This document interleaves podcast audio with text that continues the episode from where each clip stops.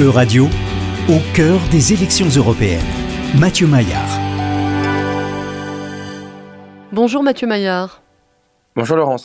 Mathieu Maillard, vous nous parlez aujourd'hui de l'Eurobaromètre qui est paru dans le Figaro il y a deux semaines, qui concernait la confiance des Français dans l'Union européenne à quelques mois des élections. Quel est l'état d'esprit du pays? Eh bien, il faut reconnaître que ce dernier Eurobaromètre n'incite pas à l'optimisme.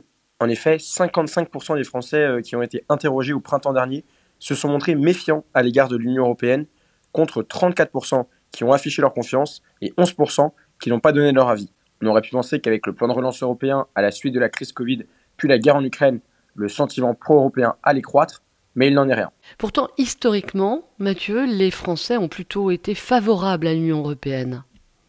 Et oui, du début des années 50 aux années 80, l'Hexagone était même l'un des pays les plus europhiles entre 52% et 68% des Français dans les années 70 estimaient même que l'appartenance de la France à l'Union européenne était une bonne chose, d'après un eurobaromètre de l'époque. Et en 1987, cette confiance a même atteint les 74% au moment de l'entrée en vigueur de l'acte unique européen et lorsque Jacques Delors était président de la Commission européenne et avait ouvert la voie à la monnaie unique. Mais alors qu'est-ce qui s'est passé pour que cette confiance se dégringole? Eh bien en fait, dès le début des années 90, la méfiance a commencé peu à peu euh, à s'installer et à se faire sentir euh, chez les Français.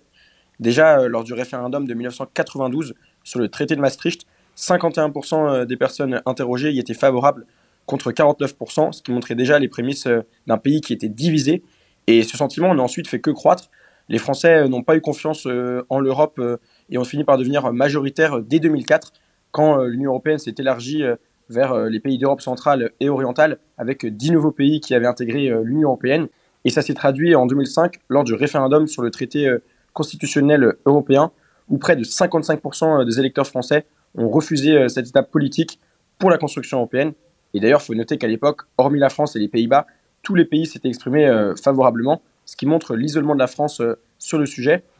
Et plus globalement, en fait, de 2004 à 2010, la majorité française a varié entre méfiance et confiance, avant qu'en fait la méfiance ne s'installe durablement depuis 2010 puisque euh, depuis cette année-là, euh, les Français sont entre 55% euh, et 70% à se méfier de l'Union européenne, tandis que la confiance, elle, ne cesse de baisser. Alors, Mathieu, les Français veulent-ils pour autant un, Frexit? Non, absolument pas. si beaucoup de partis politiques, et particulièrement les extrêmes, ne cessent de critiquer l'Europe, ils ne veulent pas en sortir, ce qui peut sembler d'ailleurs un peu paradoxal. La France insoumise, comme le Rassemblement national, ont appelé en 2019 à réviser les traités européens ils n'ont toutefois pas exprimé, euh, contrairement à des positions passées, leur souhait de quitter définitivement euh, l'Union européenne. Et en 2022, au moment de la présidence française du Conseil de l'Union européenne, près de deux Français sur trois souhaitaient tout de même que la France reste dans l'Union européenne. Ce sujet ne devrait donc pas forcément être au cœur de la campagne.